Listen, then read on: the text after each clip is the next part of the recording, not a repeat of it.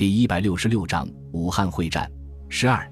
就在石原慎太郎狗头落地，石原支队全军覆没、寿终正寝之时，五公里外的新二师阻击阵地上才响起稀稀落落的枪声。日军的三个主力师团姗姗来迟，连中国军队击毙最后一名石原支队士兵的枪声都没有听见。连续行军了七八个小时之后，日军官兵普遍非常疲惫。等到赶到新二师阵地前的时候，个个都累得像死狗一样，连站立都有困难。很多人把步枪拄在地面上，才勉强站稳身体。由于道路和桥梁全部被破坏一空，重武器和全部辎重都被远远地抛在后面。先头部队仅仅携带轻武器，一路兼程才赶到这里。尽管冈村宁次三令五申要求加快行军速度，全力解救石原支队。可是筋疲力尽的日军面对严阵以待的新二师，心头普遍泛起强烈的无力感，士气极其低落。稍事休息后，日军士兵在军官的督促下，排着十几条散兵线向新二师阵地发起突击。紧接着，担任掩护任务的十几门迫击炮和数十挺机枪同时开火，道道火焰宛如一条条蟒蛇，笔直地扑向几乎完全消失在黑暗当中的阵地。刚刚推进到能够看到战壕顶脊的地方，中国军队就以猛烈的火力进行反击。轻重机枪发射的子弹在距离地面几十厘米高的地方跳跃前进，人群中间不时传出子弹击中肉体的声音和凄厉的惨叫。重炮炮弹带着刺耳的鸣叫，像钢钻空转的声音一样穿透了空气，呼啸着从冲锋的日军头上掠过，拖着火红的尾翼落在山脚的阵地上。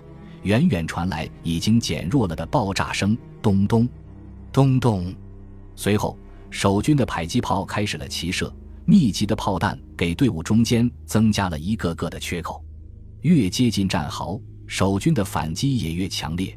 日军指挥官立即命令部队采取跳跃前进的攻击方式。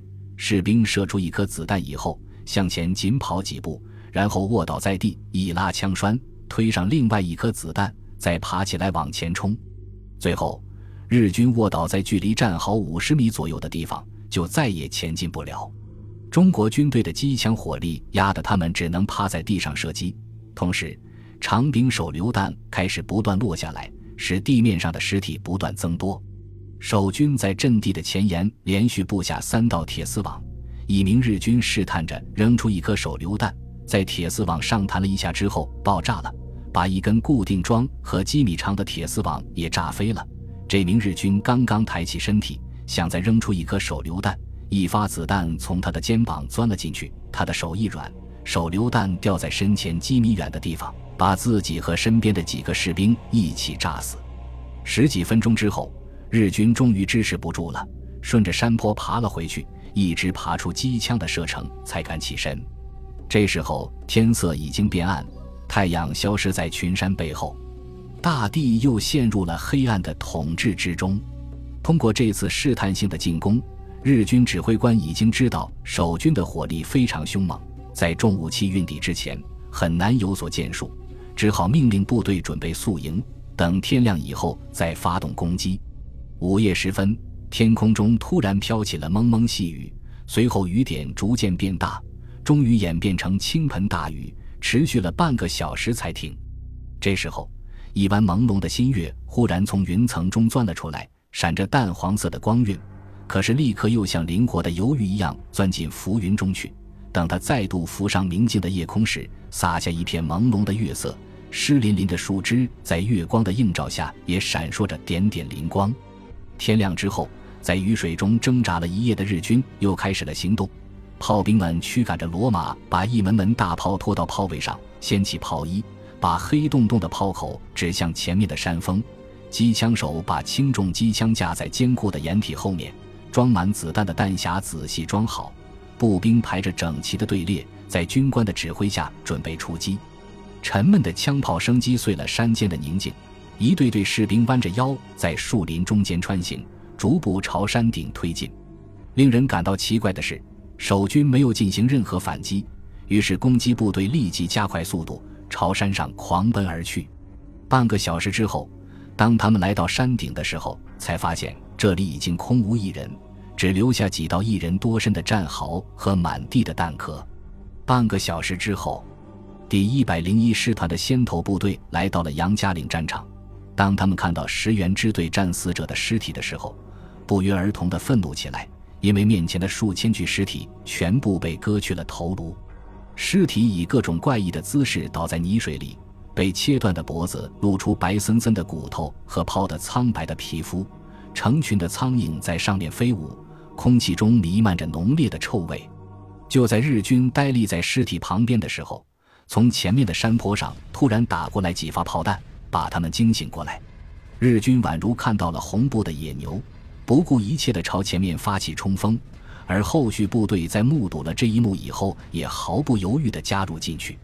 随后赶到的三个师团长也大发雷霆，发誓要把中国军队碎尸万段。在日军疯狂的炮火和疯狂的进攻下，守军很快就支持不住了，向山背后逃了过去。报仇心切的日军立刻朝山上冲去。却踩响了守军布下的地雷，最前面的百余名日军全部倒在血泊之中。等到后面的工兵排除地雷之后，中国军队已经在南面几公里外的山头严阵以待了。感到被戏弄了的日军立即兵分三路包抄过去，同时请求出动侦察机和轰炸机盯住中国军队。然而，还没等日军先头部队赶到，中国军队就撤出了阵地。害怕再次遭到地雷袭击的日军，让工兵部队在前面开路，缓缓推进到山顶，可是却没有发现一颗地雷。日军指挥官彻底丧失了理智，命令先头部队丢弃全部的重装备，只携带水壶和轻武器，全速前进，一定要追上中国军队，把他们死死地咬住。就在日军三个主力师团疯狂南进的时候。孙百里率领着新二师以外的部队，在杨家岭西北方向三十公里外的黄石峪，静静的等待自己的下一个猎物——第九师团。本集播放完毕，感谢您的收听，喜欢请订阅加关注，主页有更多精彩内容。